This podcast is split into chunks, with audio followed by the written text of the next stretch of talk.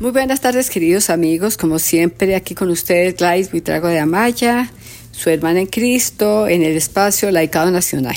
Bueno, estamos en una temporada maravillosa que es la época de la Navidad, época de Adviento, es decir, la espera del Señor. Y precisamente en estos momentos en que se viven cosas tan difíciles en el mundo, como son las guerras de Israel, la guerra en Ucrania, sin embargo, también hay cosas lindas y maravillosas como es la iluminación, la decoración de las ciudades, la elaboración de los pesebres. Y algo muy hermoso es la indulgencia plenaria que ha concedido el Papa Francisco, eh, conmemorando ese hermoso hecho de haber creado los primeros pesebres, el primer pesebre vivo que hizo San Francisco de Asís, y como él ha permitido que quienes vayamos a rezar la novena en alguna de las eh, iglesias eh, de catedrales o eh, capilla de las comunidades de los hermanos franciscanos, pues rezando la novena podamos ganarnos una indulgencia plenaria para nosotros o para alguna de las personas familiares o personas queridas a quienes les queramos ceder esa indulgencia especialísima. Así es que esta es una invitación muy especial que el Papa Francisco nos hace y esto va hasta el 2 de enero, está esa indulgencia. Pero bueno, quería también pasarles a ustedes, presentarles al Padre Santiago Martín, sacerdote al que admiro muchísimo, que siempre lo tenemos presente en nuestros programas de Radio María, que nos viene a hablar algo que es muy importante porque él habla de la paz en tiempos de guerra. Y en esto hace referencia a él, a las dificultades que se están viviendo en Israel y en Ucrania. Pero bueno, como quiero que escuchemos esa eh, maravillosa presentación y esa reflexión tan especial y tan profunda que nos hace de cómo tenemos que vivir la paz, buscar la paz en los momentos difíciles y siempre, eh, eso lo fue que el Señor nos dijo, mi paz les dejo, mi paz les doy, entonces eh, tenemos que escucharlo. Así es que los invito cordialmente a que escuchemos al Padre Santiago Martín y apliquemos esos consejos tan especiales que nos da sobre la paz.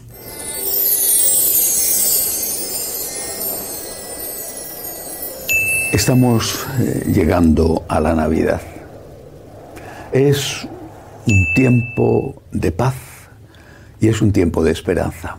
Es un tiempo de familia, es un tiempo de Dios. Pero este año, la Navidad, ese tiempo de paz, está ensombrecido por la guerra. La guerra justamente en la patria de Jesús la guerra en el lugar donde nació el rey de la paz. No solamente allí, también la guerra terrible en Ucrania. Un tiempo de paz en tiempos de guerra. Un tiempo de reconciliación en tiempos de odio, de muerte, de violencia.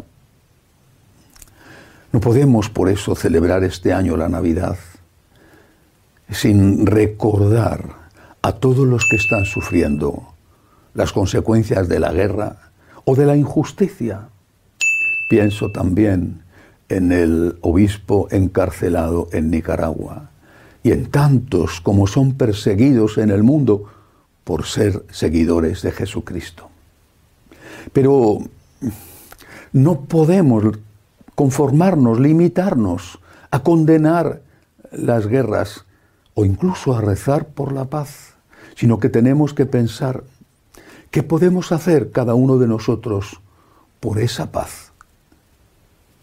Podemos empezar por quitar de nuestro corazón todo lo que nos enfrenta, lo que nos separa, lo que de alguna manera, aunque no sea violenta, nos hace estar en guerra con los demás. No podremos conseguir quizá que el otro haga lo mismo, pero al menos debemos intentar hacerlo nosotros. Los romanos decían, si vis pacis para bellum, si quieres la paz, prepara la guerra. Nosotros, católicos, decimos, si quieres la paz, trabaja por la paz. Trabaja por la paz y trabaja por la justicia.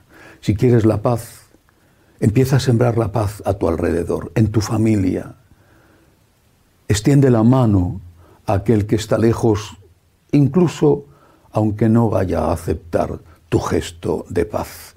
Por ti que no quede, que esta sea una Navidad donde el esfuerzo por la paz nos implique a cada uno de nosotros en lo que a cada uno le corresponda, Si quieres la paz, trabaja por la paz. Es Navidad. Que haya paz, porque hay siempre esperanza. Dios existe. Dios te ama infinitamente. Dios es nuestra esperanza. Feliz Navidad a todos.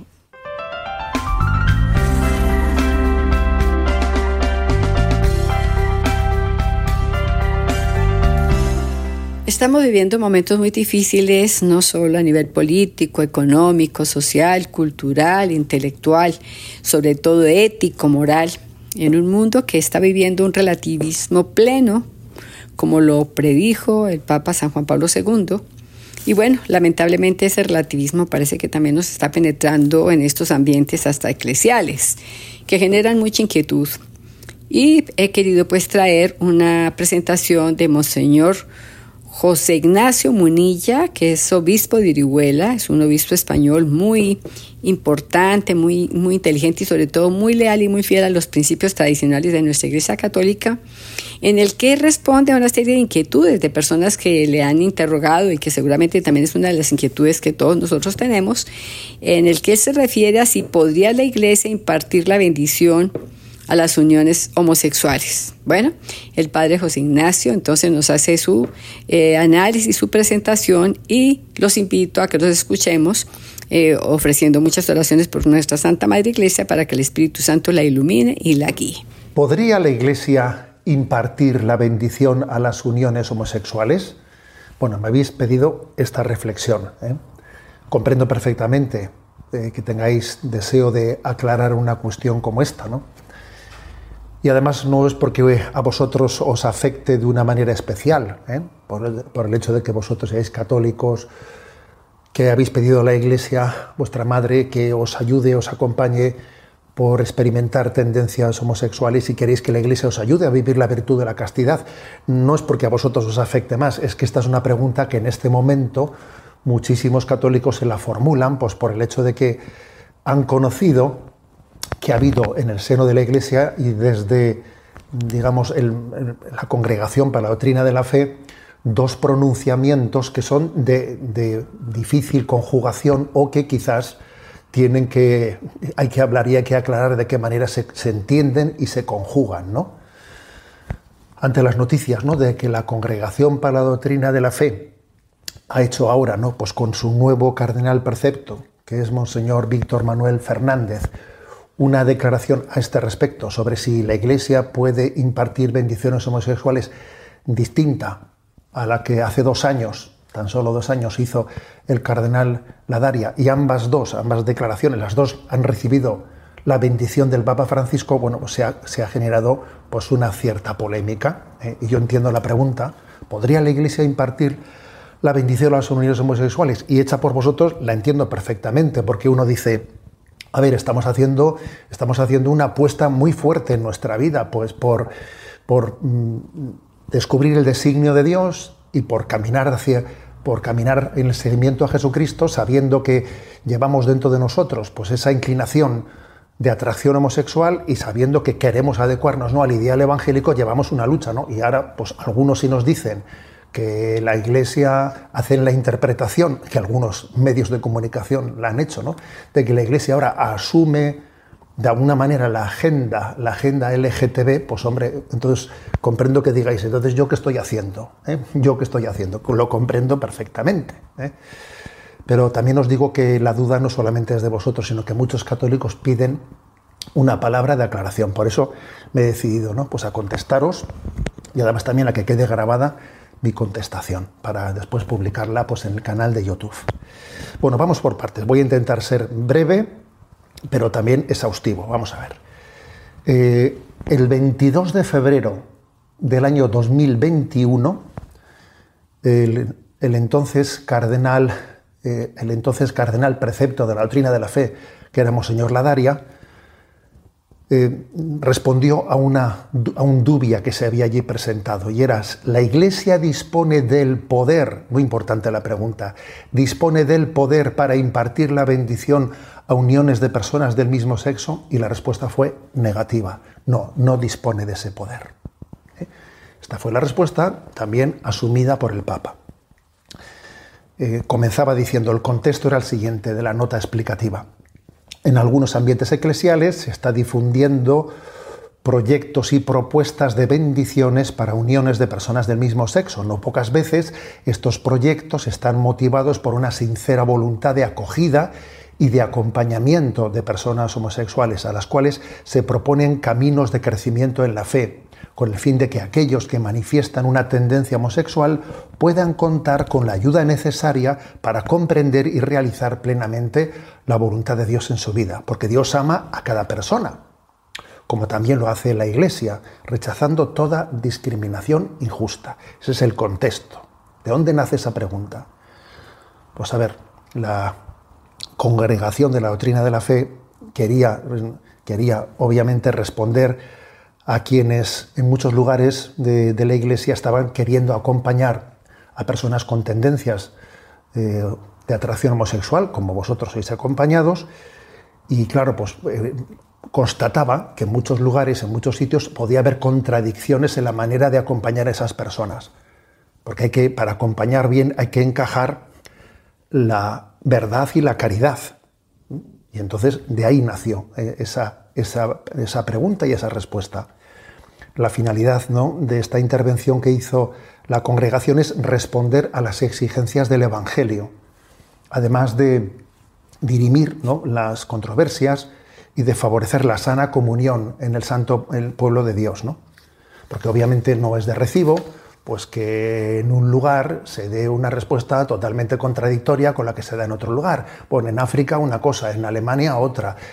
pues obviamente ese, no es el Evangelio de Jesucristo. El Evangelio de Cristo tiene una palabra para todos nosotros, ¿eh?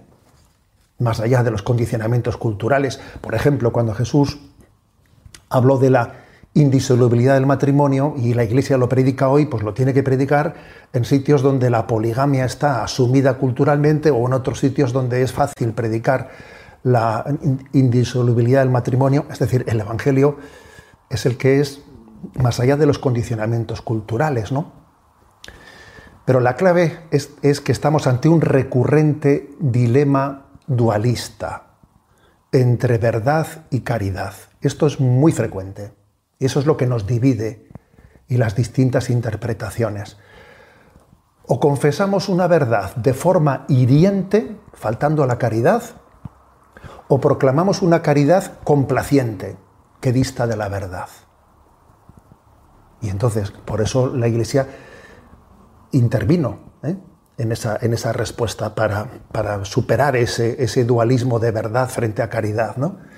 Y además no podemos olvidar que la principal manifestación de la caridad es transmitir la verdad.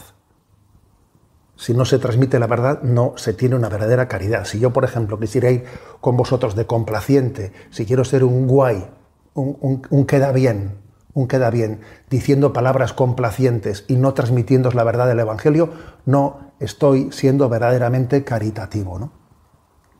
Si lo transmitiese de una manera hiriente, sin una acogida incondicional a las personas con su historia, con su historia personal, conociéndolas personalmente y acompañándose en su historia, también entonces la verdad, esa verdad hiriente que no respeta, ¿no? Pues o que pasa por encima o que ignora, ignora el recorrido de las personas, pues tampoco sería la verdad cristiana. Verdad y caridad tienen que estar unidas. Entonces aquí hay un tema clave, que lo dice en la nota explicativa. La Iglesia recuerda que Dios mismo no deja de bendecir a cada uno de sus hijos, peregrinos en este mundo, porque para Él somos más importantes que todos los pecados que podamos hacer. Pero no bendice, ni puede bendecir el pecado. Bendice al hombre pecador, para que se reconozca como parte de su designio de amor y se deje cambiar por Dios. Él, Dios, de hecho, esta es una frase de San Agustín genial, San Agustín era, era un crack, ¿eh? dice, Dios nos toma como somos, pero no nos deja nunca como somos. Dios te ama tal y como eres, pero cuando te dejas amar te transforma, te santifica. ¿Mm? Esta es la clave. ¿eh? Dios bendice a los pecadores, no bendice al pecado. Jesús acogió a aquella mujer pecadora podríamos decir que bendijo a aquella mujer pecadora, a la que querían apedrear. Jesús le dijo, tampoco yo te condeno, vete y no peques más. Jesús bendijo a aquella mujer, pero no bendijo la vida promiscua que tenía, no, no la bendijo. Jesús no le dijo, vete y tráeme a, a tus parejas que os voy a bendecir. No, eso no lo dijo. Jesús bendijo a aquella mujer y le dijo, vete y no peques más. El Evangelio es muy claro. El Evangelio no necesita de muchos, eh, de, muchos títulos académicos para entenderlo. Los sencillos lo entienden. Esto que estoy diciendo es obvio. Jesús bendijo a aquella mujer pecadora. No bendijo sus, sus relaciones. Las relaciones que tenía, no, no, se le ocurría, obviamente, decir, te voy a traer mis parejas y, y nos bendices. No le dijo eso. Era imposible que Jesús bendijese las relaciones que estaba teniendo. Le dijo, vete, yo te bendigo a ti, vete y no peques más. Dios nos quiere como somos y al mismo tiempo nos llama a la santidad. Y es verdad que Dios tiene paciencia y que asume que nuestro caminar pues, puede ser lento, pero obviamente Dios no puede bendecir un camino que vaya en la dirección equivocada. Porque es que entonces es como si no nos, nos, estuviese mintiendo, como si no nos estuviese verdaderamente amando, como si no desease para nosotros el bien. Dios no puede bendecir un una, una relación que va en la dirección equivocada. Es verdad que hay que tener una gradualidad. San, Juan Pablo II dijo un término que es muy luminoso, muy luminoso en familiares consorcio. Es verdad que hay que tener una gradualidad. Sí a la gradualidad, sí a la ley de la gradualidad, pero no a la gradualidad de la ley. Sí a la ley de la gradualidad, porque hay que ir tener la capacidad de compasarnos en el crecimiento de las personas, pero no a la gradualidad de la ley. Aquella mujer le dijo, vete y no peques más. No le dijo, vete y peca poquito, o un poco menos que antes. No, le dijo, vete y no peques más. No a la gradualidad de la ley.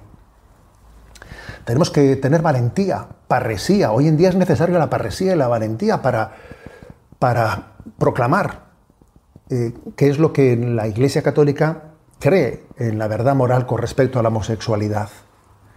Y de la misma forma, ¿no? Pues que el punto 2358 del Catecismo de la Iglesia Católica dice, ¿no? Que según la enseñanza de la Iglesia, los hombres y mujeres con tendencias homosexuales deben de ser acogidos con respeto, compasión, delicadeza, se evitará sobre ellos todo signo de discriminación injusta Dice también, con respecto a los actos homosexuales, en el punto 2357, los actos homosexuales son intrínsecamente desordenados, son contrarios a la ley natural, cierran el acto sexual al don de la vida, no proceden de una verdadera complementariedad afectiva y sexual, no pueden recibir la aprobación en ningún caso, en ningún caso.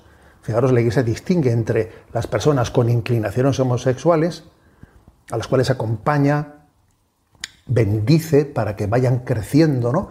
Pero de los actos homosexuales que en sí son contrarios al designio de Dios, claramente contrarios, ¿no? Y la Iglesia tiene, tiene claro que la inclinación homosexual no es en sí misma pecado. Cada vez tenemos más conciencia, que os voy a decir yo a vosotros, ¿eh? madre mía, cada vez tenemos más conciencia de que puede haber múltiples heridas afectivas, ¿no? En el origen, en el origen de una tendencia homosexual, y aunque, sea una inclinación que si nos dejamos arrastrar por ella nos podría arrastrar a actos inmorales, ¿eh?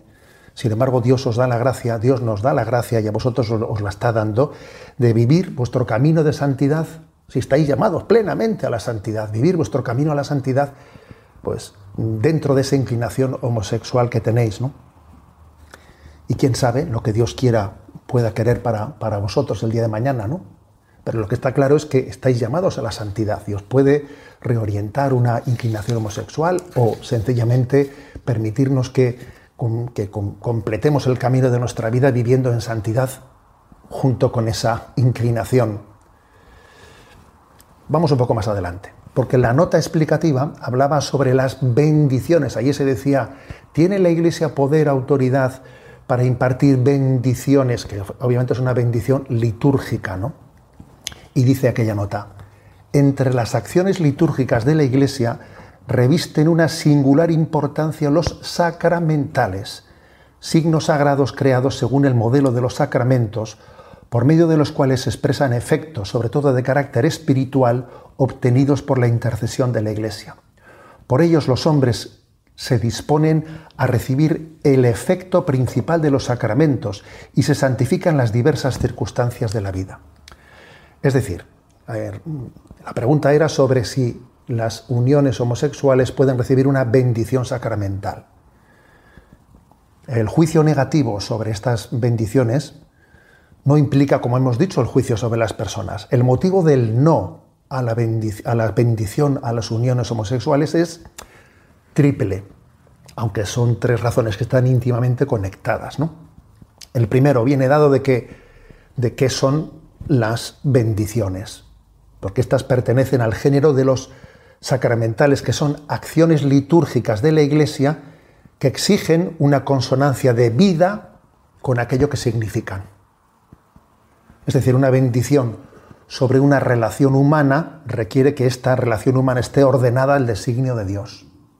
Si no, no puede recibir esa bendición.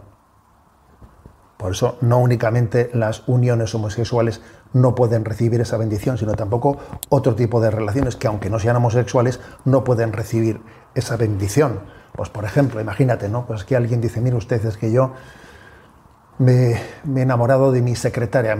entonces, bueno, pues yo vengo a que usted me, bendiga mi relación con mi secretaria y a mi mujer ya la he dejado de querer, ¿no? Y la he abandonado. Pues yo no le puedo bendecir esa unión con esa secretaria de usted, porque es contraria ¿eh? al designio de Dios, a la vocación que le ha dado usted al matrimonio, por ejemplo. ¿eh? Hay un segundo motivo por el, que, por, el, por el que se explica el no a la bendición de las uniones homosexuales. El designio de Dios con respecto al amor conyugal, ¿cuál es? Pues es el de la unión de un hombre con una mujer abiertos a la transmisión de la vida, una unión estable para siempre.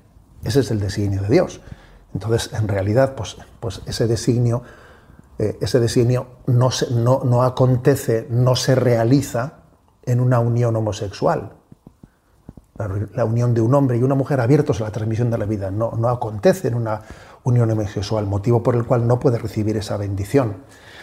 Y el tercer motivo añadido es que esa bendición supondría una simulación, supondría una simulación sacramental. Si una pareja de personas homosexuales van a la iglesia y reciben, eh, vamos a recibir nuestra, nuestra bendición en el día tal, ¿no? como se han hecho por ahí en algunos lugares que hemos visto algunas fotografías en otras naciones. A ver, eso es una simulación, obviamente, ¿no? Es una especie de una imitación, una analogía de una bendición nupcial eh, que está, obviamente, faltando a la verdad. ¿eh? Fijaros bien, os voy a leer un párrafo, un párrafo de esta, de esta nota explicativa. Dice, además, ya que las bendiciones sobre personas están en relación con los sacramentos, la bendición de las uniones homosexuales no puede ser lícita, en cuanto sería en cierto modo una imitación o una analogía con la bendición nupcial invocada sobre el hombre y la mujer que se unen en el sacramento del matrimonio. Y ahora viene una cita de Amoris Leticia de la encíclica del Papa Francisco número 251. Escuchadla con atención. Ya que no existe ningún fundamento para asimilar o establecer analogías, ni siquiera remotas, entre las uniones homosexuales y el designio de Dios sobre el matrimonio y la familia. Es decir, no tiene nada que ver, por lo tanto, si una unión homosexual no tiene nada que ver, ni siquiera remotamente, eh, analógicamente, ni siquiera, no puede recibir una bendición sacramental que de alguna manera imite al sacramento del matrimonio. Pero bueno, para que, para que veáis que esto es algo que que en el seno de la Iglesia es claro y no es exclusivo esto con respecto al tema de la homosexualidad, por poner un ejemplo, en, la encíclica Moris Le, eh, perdón, Familiaris Consorcio, San Juan Pablo II, en el punto 84, llamó la atención de que los matrimonios que se hubiesen divorciado y que se habían vuelto a casar y a veces pedían a la Iglesia una ceremonia.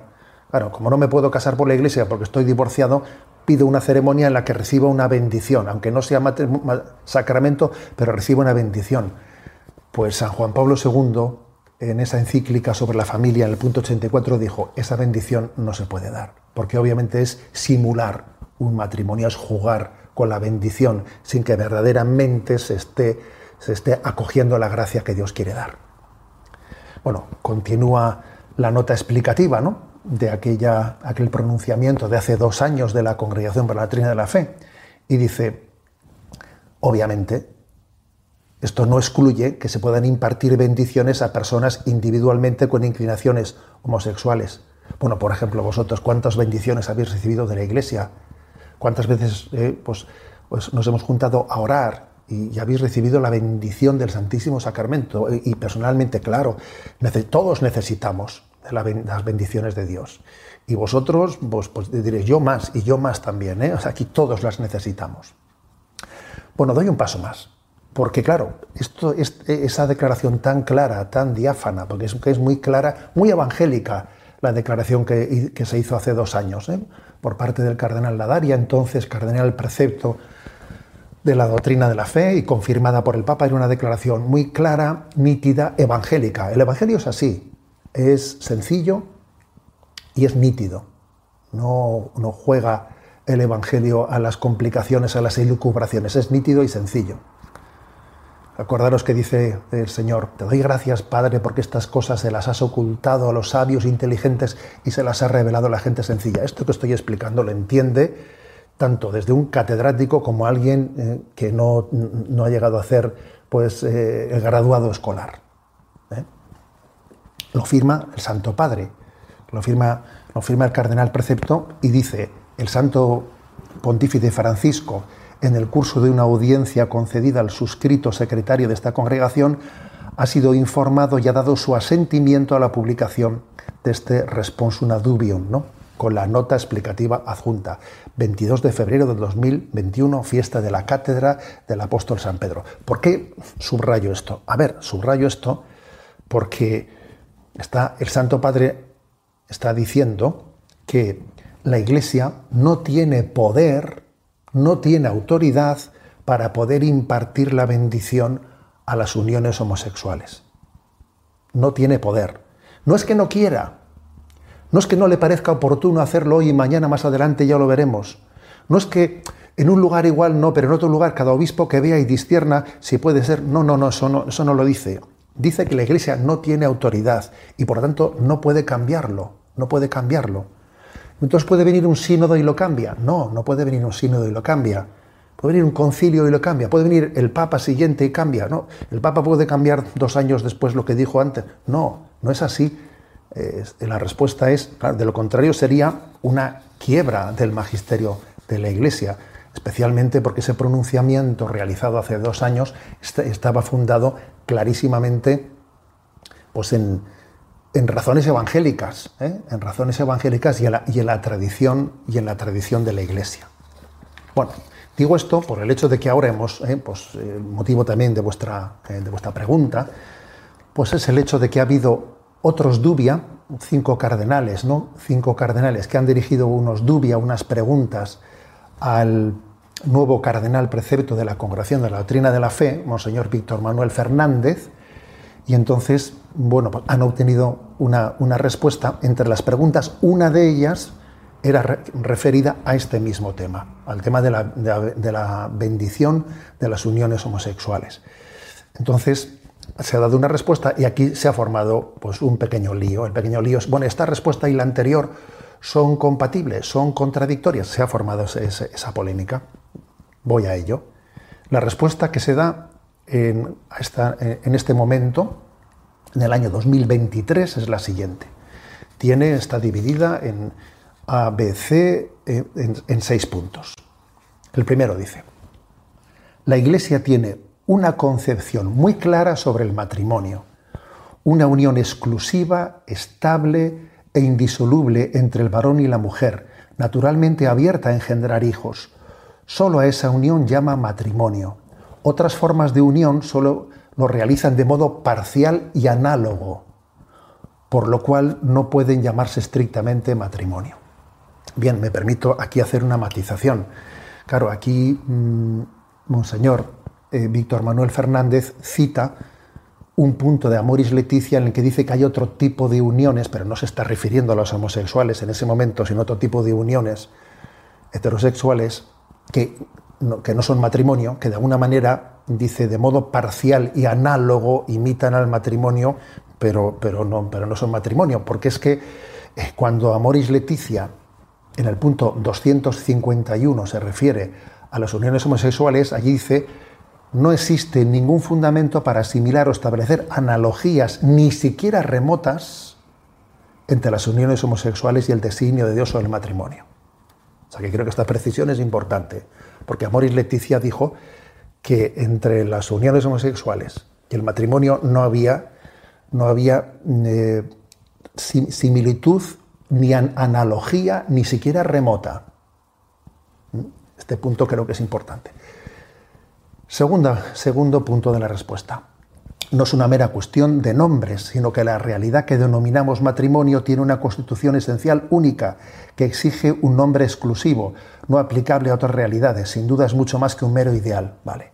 Por esta razón la Iglesia evita todo tipo de rito o de sacramental que pueda contradecir esta convicción y dar a entender que se reconoce como matrimonio algo que no lo es. Bueno, a este punto parecería que ya en él está dicho todo. Pero luego vienen pues, cuatro puntos más. Dice, no obstante, en el trato con las personas no hay que perder la caridad pastoral, que deben atravesar todas nuestras decisiones y actitudes. Obvio, ¿no? La defensa de la verdad objetiva no es la única expresión de esa caridad, que también está hecha de amabilidad, paciencia, de comprensión, de ternura, de aliento. Obvio. Por consiguiente, no podemos constituirnos en jueces que solo niegan, rechazan, excluyen. Obvio. Siguiente punto.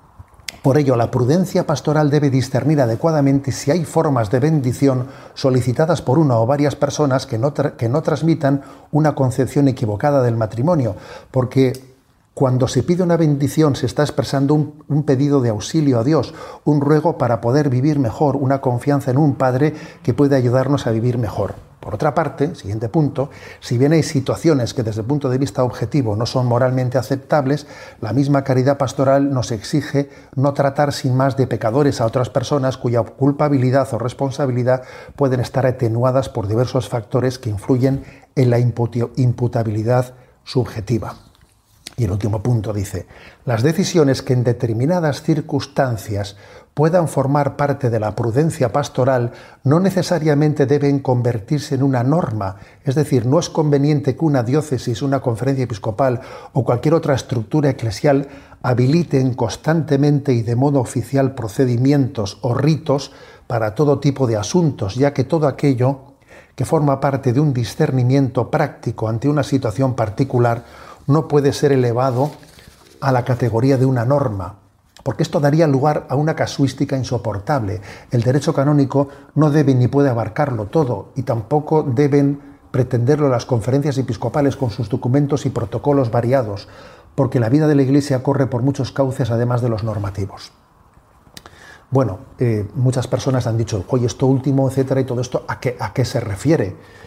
Eh, claro, tiene muchas interpretaciones tiene muchas interpretaciones. Porque, claro, una interpretación sería, eh, las conferencias episcopales no tienen que entrar en normativas, en normativas, etcétera, porque ya está dicho suficientemente claro lo que se dijo hace dos años con la declaración de que la Iglesia no tiene poder para impartir bendiciones a uniones homosexuales. Podría ser eso una interpretación, pero claro, no es esa la interpretación que los medios de comunicación han transmitido, ¿no? De hecho, muchos titulares, me voy a referir a los titulares, es el Papa parece dar libertad a los obispos para que bendigan a parejas homosexuales. El Papa parece ahora estar abierto a las bendiciones. Claro, eh, los propios cinco cardenales que manifestaron esos dubias han manifestado que las respuestas les, generan más dubias, más dudas, ¿no? Y ciertamente no es fácil entender. Vosotros también me lo habéis manifestado que no lo entendíais, bueno, tampoco yo. ¿Eh? ¿Qué quiere decir en concreto o cómo se entiende alguna de estas expresiones? o si lo que ocurre es que se está renunciando a responder en concreto y se sugiere que cada uno discierna su propia respuesta según las circunstancias, ¿no? lo cual obviamente no sería de recibo. ¿no? Bueno, pues eh, la clave, por lo tanto, eh, bueno, es cierto que estos cardenales han vuelto a reformular, al ver esa respuesta, han vuelto a hacer una reformulación de su dubium y ahora lo han preguntado de la siguiente manera. ¿Es posible que en algunas circunstancias un pastor pueda bendecir uniones entre personas homosexuales, sugiriendo así que el comportamiento homosexual como tal no sería contrario a la ley de Dios y al camino de la persona hacia Dios? Vinculada a esta dubia, es necesario plantear otra. ¿Sigue siendo válida la enseñanza sostenida por el Magisterio Ordinario Universal, según la cual todo acto homosexual fuera del matrimonio, ya en particular, y en particular los actos homosexuales, constituyen un pecado objetivamente grave contra la ley de Dios, independientemente de las circunstancias en las que tenga lugar y de la intención con las que se recibe? Bueno, esta es la, la reformulación que han hecho. Bueno, no sabemos si la tendrán respuesta o, cómo será, ¿no? Pero en lo que sí que es importante es decir, vamos a ver, yo creo que la respuesta es eh, calma. Lo confuso no puede ser lo que aclare a lo que. no, puede ser el punto de, interpretación de lo que es claro. Ciertamente la declaración que era clara, diáfana, evangélica, pues es la realizada eh, pues hace dos años. Dos años, ¿no? Y lo, que es, eh, lo que es claro no se puede entender desde lo confuso, más bien lo confuso tiene que ser lo que, se, lo que se ilumine desde lo que es claro y diáfano, no al revés. No, no olvidemos que las dos respuestas, ¿eh? las dos respuestas dadas con dos años y pocos meses de diferencia, las dos están asumidas por el Santo Padre. ¿eh? Y que la primera decía que la Iglesia no tiene autoridad no tiene autoridad para poder impartir. Eh, no dice que no quiera, no, no, dice que no tiene autoridad para poder impartir. ¿no? El magisterio no puede, no puede contradecirse, porque de alguna manera se destruiría, se destruiría a sí, mismo. ¿no? Con lo cual, pues, ¿qué es lo que debemos de hacer? Pues atenernos a lo que está claro ¿eh? y pedir al Señor que aclare pues, lo, que no, lo, que no, lo que no está claro. Y pedir a Dios la luz para el magisterio de la Iglesia, pedir a Dios esa luz. ¿eh? Y, orar mucho por la Iglesia, porque obviamente la Iglesia también participa de esta crisis de relativismo ¿eh? en la que está subsumida nuestra cultura. También nosotros tenemos secularización interna, vaya que si la tenemos. También nosotros tenemos el riesgo de mundanizarnos. Tenemos que orar por la Iglesia con pasión, sabiendo que Jesucristo entregó su vida por ella. Orar intensamente por la Iglesia para que pueda ¿no? cumplir esa, encomienda que Jesús le hizo de, acompañarnos en, ese camino hacia la salvación, orar intensamente por la Iglesia.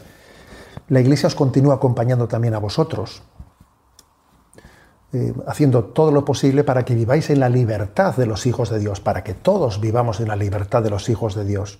Hay una gran batalla para quitarnos la libertad, una gran batalla. ¿eh? A mí me habéis oído muchas veces decir pues que hemos pasado, ¿no?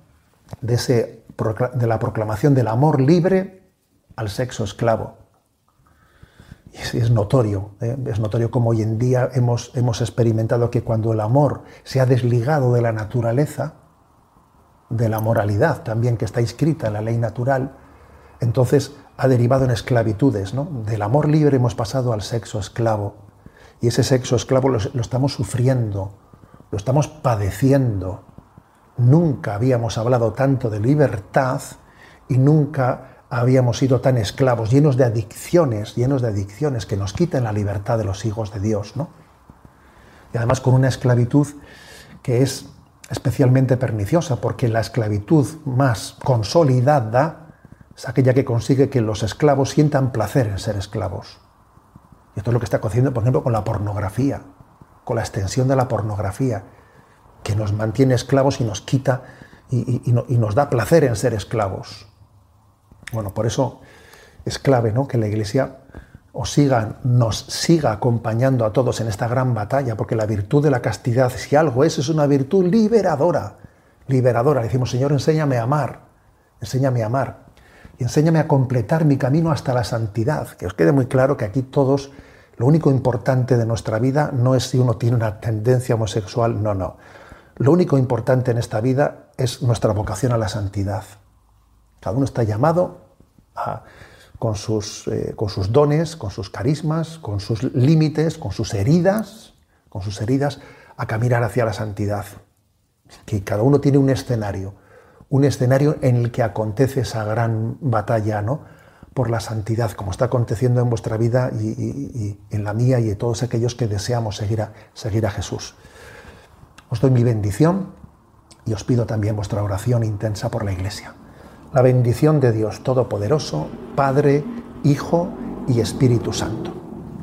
La Navidad es una época muy especial que a todos nosotros nos deja huella imborrable, recordando siempre nuestra infancia, los momentos tan hermosos en los que con tanto anhelo esperábamos al niño Dios y en el que nuestros padres siempre estaban pendientes de darnos amor, cariño y todos reunidos en torno de un pesebre, eh, conmemorar el nacimiento del niño Dios que nació precisamente para venir a redimirnos y para venir a salvarnos.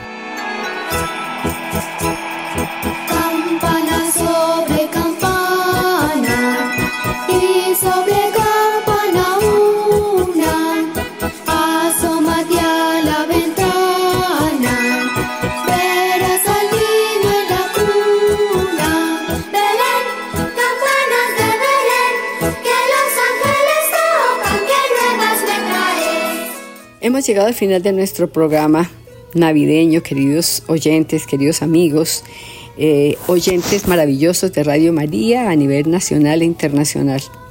Bueno, les quiero pedir oraciones por esta maravillosa labor de la emisora Radio María, por el Padre Germán Acosta, por todos sus operadores y colaboradores que con tanto cariño y tanto amor se dedican a hacer esta programación para que lleguen las mejores condiciones a ustedes.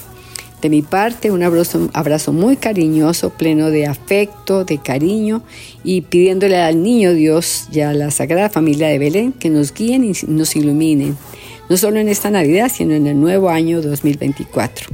Para todos una feliz Navidad y un próspero año muy especial y muy bendecido.